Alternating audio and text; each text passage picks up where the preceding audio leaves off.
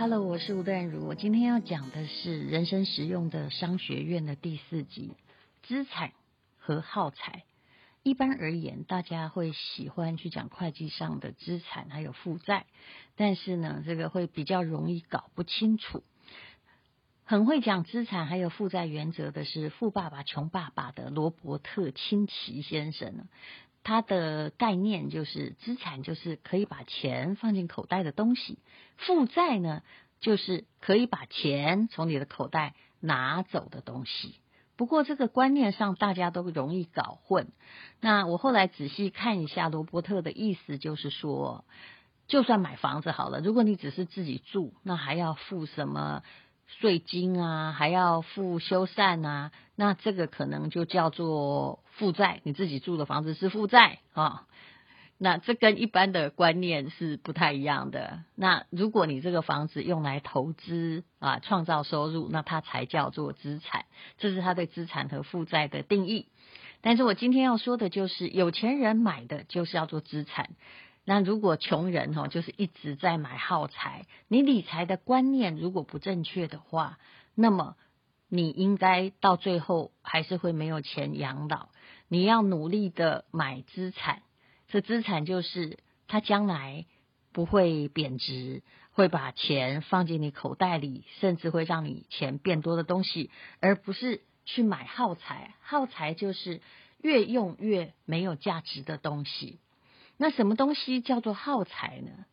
呃，很多人都很喜欢换新手机，只要苹果出现新的手机，大家都在炫耀说：“你看我有，你没有。”我当然知道这是苹果公司最喜欢创造的一种流行的趋势，但是我想请问你，你的手机是资产还是耗材？我的答案一定是耗材。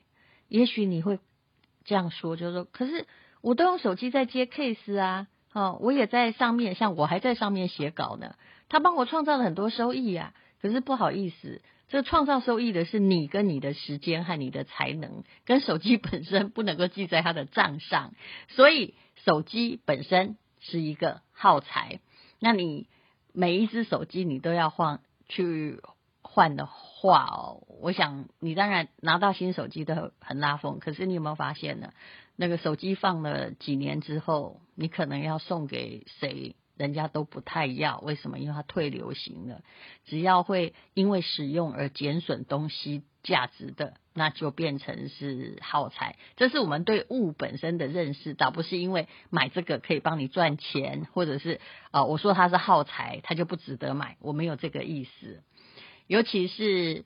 呃，在我记得好像苹果的 iPhone 六出来的时候是排队排很凶，大家凄风苦雨都不怕，还有人餐风露宿两三天也没打折，他就是要第一批拿到。可是现在你拿一支 iPhone 六，人家会说你怎么这么久没有换手机？会随着时间越来越不值钱的，叫做耗材。但是有些耗材还真的让你很拉风，比如说什么呢？很多男人呢、啊、就说他很喜欢换车，因为不能换老婆。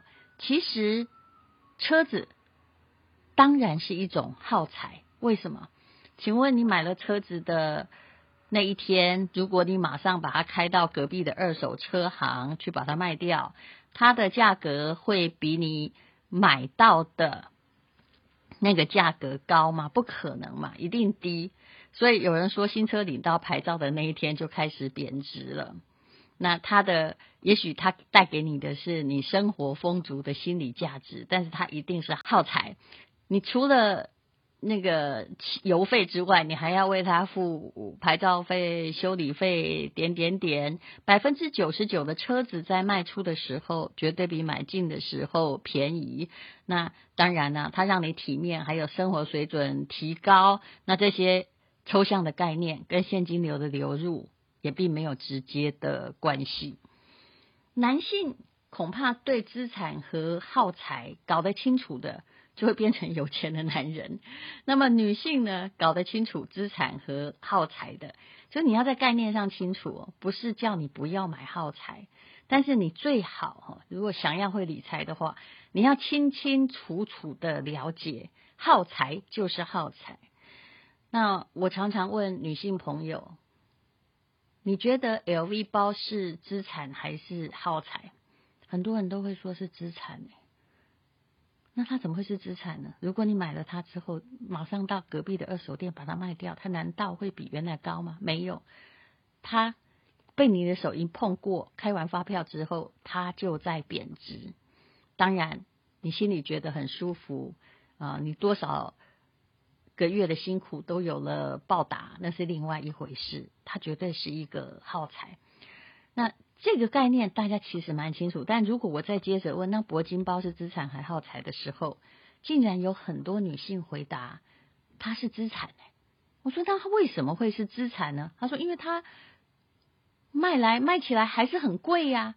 那很贵是多贵呢？嗯，我曾经听过一个女明星这么说，她那时候来上我的节目，然后来展示她的包包。她说她有很多的铂金包，这是很多女人很羡慕的。那她说我没有别的钱，我就只有这些铂金包是我的总财产。哇，把它当财产是有点可怕。那为什么呢？她说这是有心理成因的。他有一年呢，他失婚，然后又被倒账，身边真的一点现金也没有，银行也没有存款。还好他当时有一个前男友送的铂金包，他把铂金包拿去卖，卖了二十万元啊！那三几个月他都有饭吃，然后就慢慢的呢，可以重新振作起来啊、呃，可以慢慢的在赚钱，然后又慢慢又累积资产。所以后来他一有钱就疯狂的买铂金包。请问这个概念对吗？其实我觉得理财观念如果错误，基本的数学出问题就不会有钱。铂金包每一个购买价，不瞒你说，大概是四十万之内。我不是反对铂金包，我也有，就一两个撑面子啊。有一本书不是叫做《每个纽约妈妈都需要一个铂金包》之类的嘛？嗯。然后呢，他买了四十万，然后卖了二十万，其实他还赔二十万，这二十万可是一个大数目啊！很多人都在算比例，忘了绝忘了绝对值哦。其实我们对数学要有绝对值的理性。比如说，我这样子问你好了，嗯，有一个有一间房子啊，本来是一百一十万，后来呢，你杀价。杀了一百零八万，那另外呢，有一件衣服是一千块，后来打五折变成五百块，请问哪个比较便宜？嗯，当然是衣服比较便宜，对不对？但哪一个让你省比较多钱？如果我改一个问法呢？你竟然有人会跟我说衣服省比较多钱，因为它是五折，不对的，这个要算绝对值，钱是要算数目的大小的。那个房子少了两万，它让你省比较多钱。衣服只让你省了五百元，所以这叫对对数字的理性。那么这个铂金包呢？啊，你会觉得说，你看我买了四十万啊，那当应急的时候呢，它还有二十万元，可是这叫赔二十万呢。当然，如果你去夜市买包一个两百块，用坏丢进垃圾桶，你也不过才赔两百而已。诶，请注意，我现在在讲数字，不是请你一定只能买夜市包哦。所以你要对数字哦，要有一种绝对的理性。赔二十万不叫做保值。很多女性哦，嘴里的保值都是商业陷阱，人云亦云。其实它的保值就是多多少少还有一点价值。那有时候哦，字面意义很会骗人，就好像很多人啊、他会。这个去买保险啊，他就觉得他永远不会出事啊，因为他有保险了。这两个字的名字取得真好。那呃，不管一个名牌包哈，是不是让你觉得自我感觉良好哈，看起来像贵妇，它不是一个现金流的概念哈。也许你带着这个名牌包去工作，赚了很多的钱，但是。这个钱也不是你的名牌包赚的。你在买东西的时候要很清楚什么是资产，什么是耗材，不要硬凹。那么我们再来问问看，其实房子就一定是资产吗？房子当然不是耗材，但是房子可能有个概念叫做负债性的资产。之前我提过，如果你买度假屋，你每个月都要缴高昂的管理费。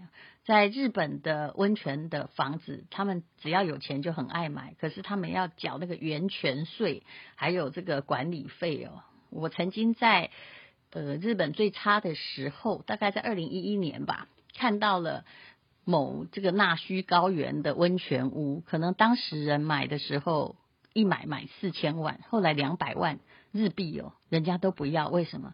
因为他卖你两百万日币，他是想要把烫手山芋把它丢掉。这个人已经不去住了，可是这房子长在那里哦，叫天天不应，每天要付什么管理费、温泉费、社区费哦，一年可能还要付个五六十万，所以他宁愿两百万赶快把这烫手山芋脱掉，而且他在比较偏乡嘛，也租不出去，所以这个叫做负债性的资产。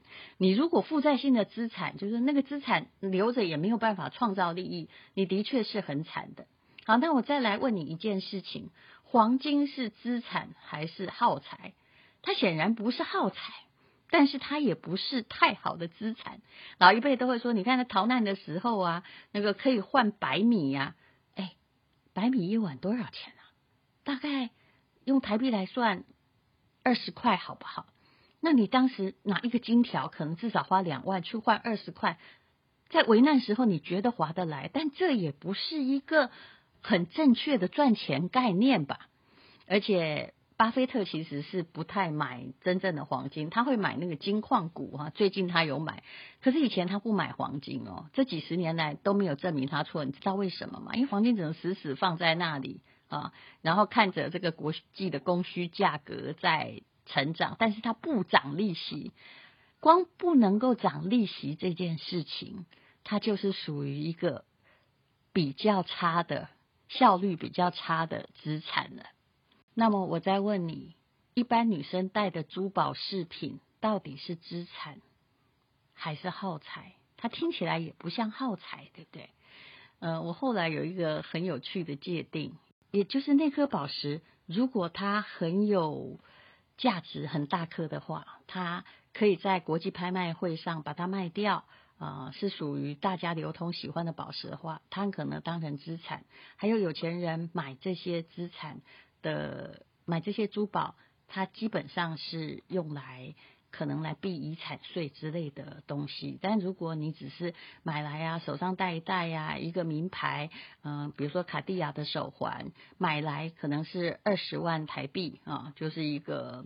细细的 K 金，那你卖出去的时候，常常就是五万块钱，它也绝对不是资产啊，对你而言，它也是一种耗材。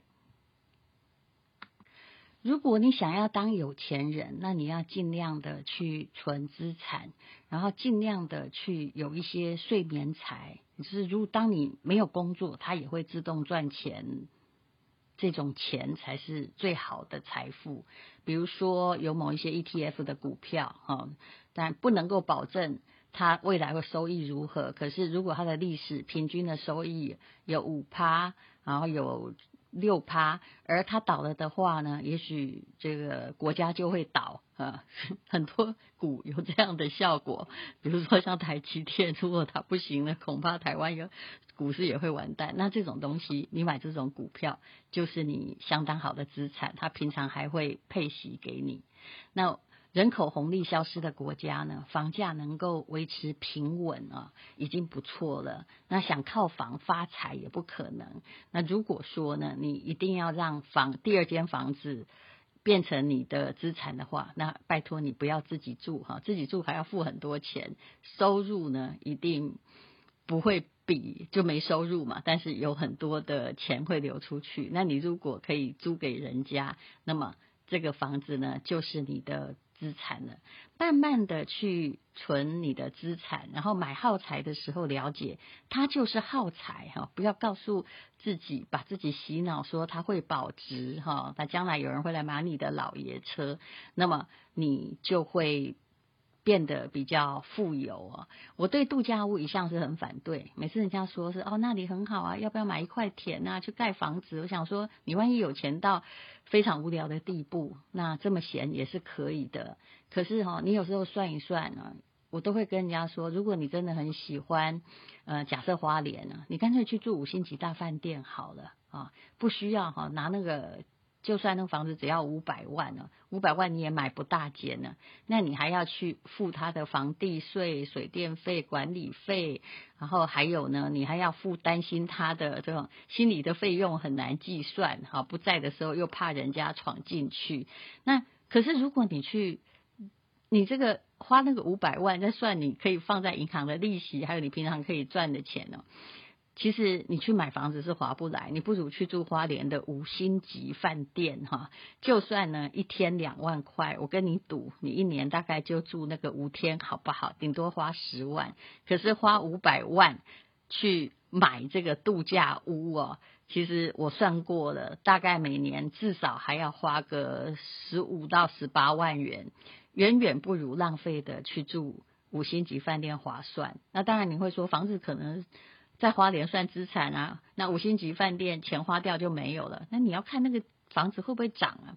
其实人口红利如果不是很，就是人口红利不多，也就是呃小孩真的生不多的国家，人口比较老化的国家，偏远地方的房子的确是不容易涨的。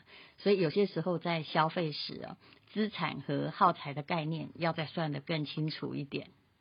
有钱人会存资产，那没有钱的人呢，就不断的在买耗材，在追求耗材的新奇。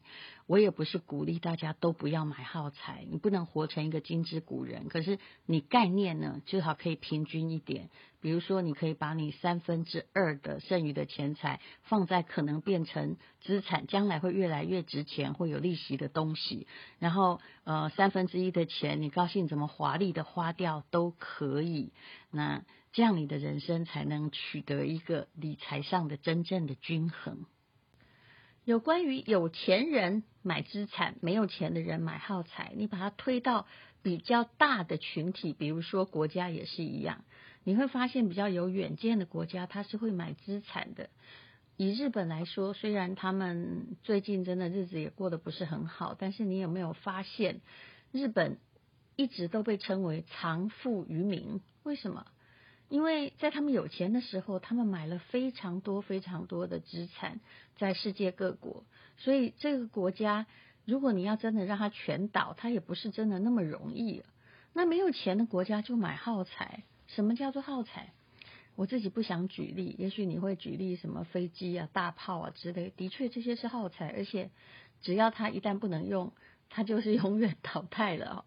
就如果又是我们不要这个联想到自己，就是你想到呃有一些国家他就穷兵黩武，他每天都来买这个炮弹、买火药哈，有的没的都在备战状态，而他发花出去的钱呢，没有办法再为他赚同等的钱过来。其实这个就是国家的策略方针也有问题，难怪这样的国家后来都是很穷啊。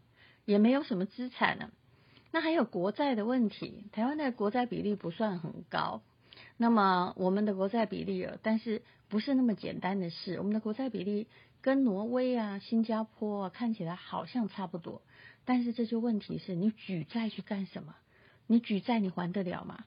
人家新加坡跟挪威是举债去投资，以新加坡而言，它有一万美金的 GDP，是从这个国家这个借钱去投资。所产生的利息而来的，所以他还是在亚洲四小龙之中，你看人那么少，但是会投资还是过得不一样。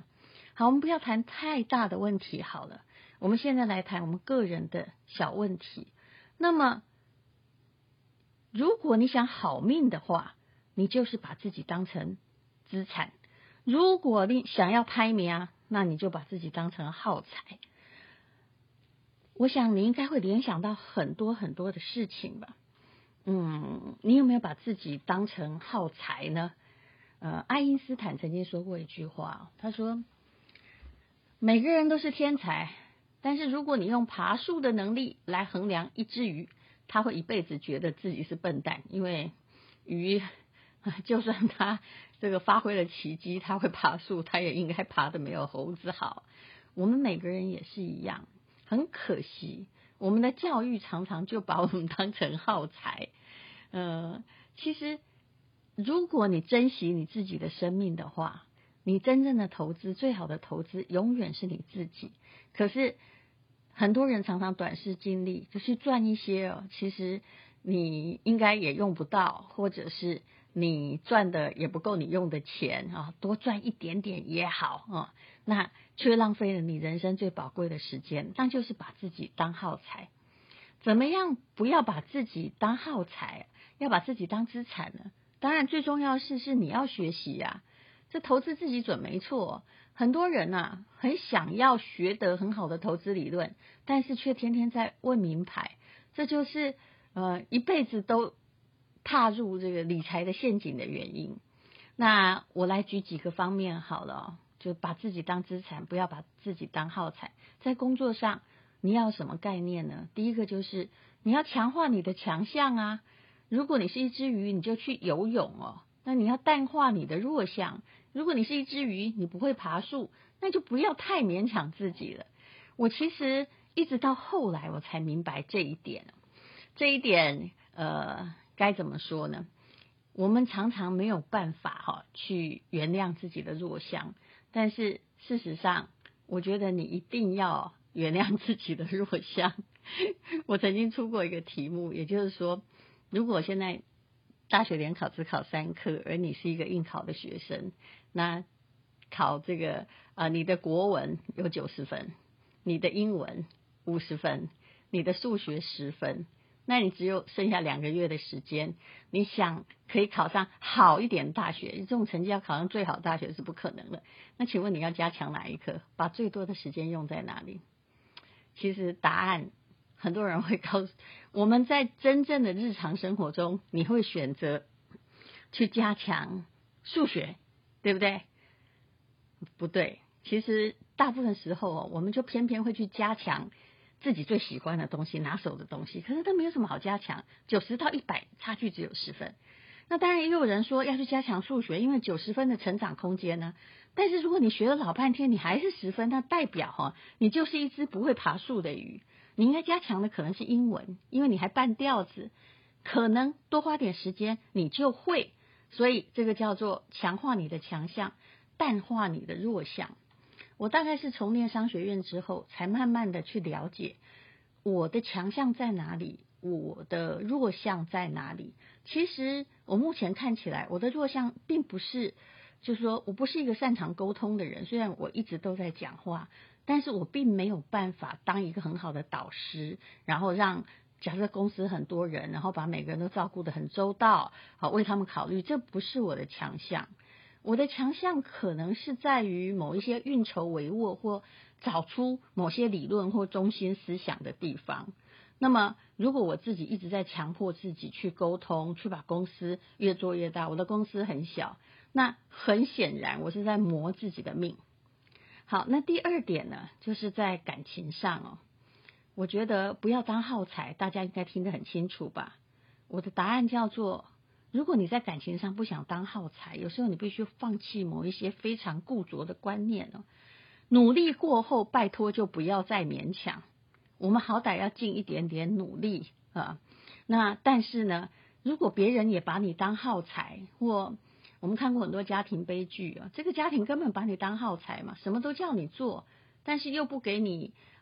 相当的回馈啊，好像你嫁进人家家里就只是要来帮人家做奴隶的。我相信这谁也做不到，但是我的确看到很多人在这样做，诶，尤其是女性哦。我不是一个女性主义者，因为我不喜欢鼓吹女性主义。为什么？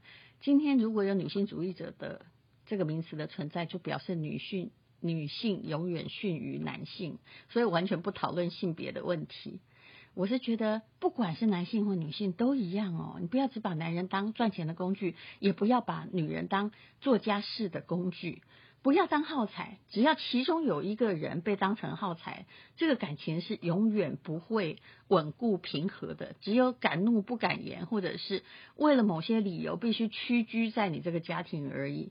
其实没有人会收获什么。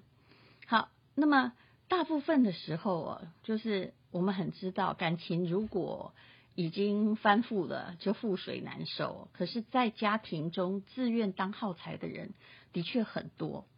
嗯，我想举一个例子哦，也就是我其实常常看到一个单亲妈妈非常努力，然后就是拼了命要把两三个小孩养大，然后这个妈妈做东做西做 A B C D，一天打很多的工，但是没有空去看他自己的孩子或树立某一种要求，结果到最后，哎，三个儿子养成了不良少年。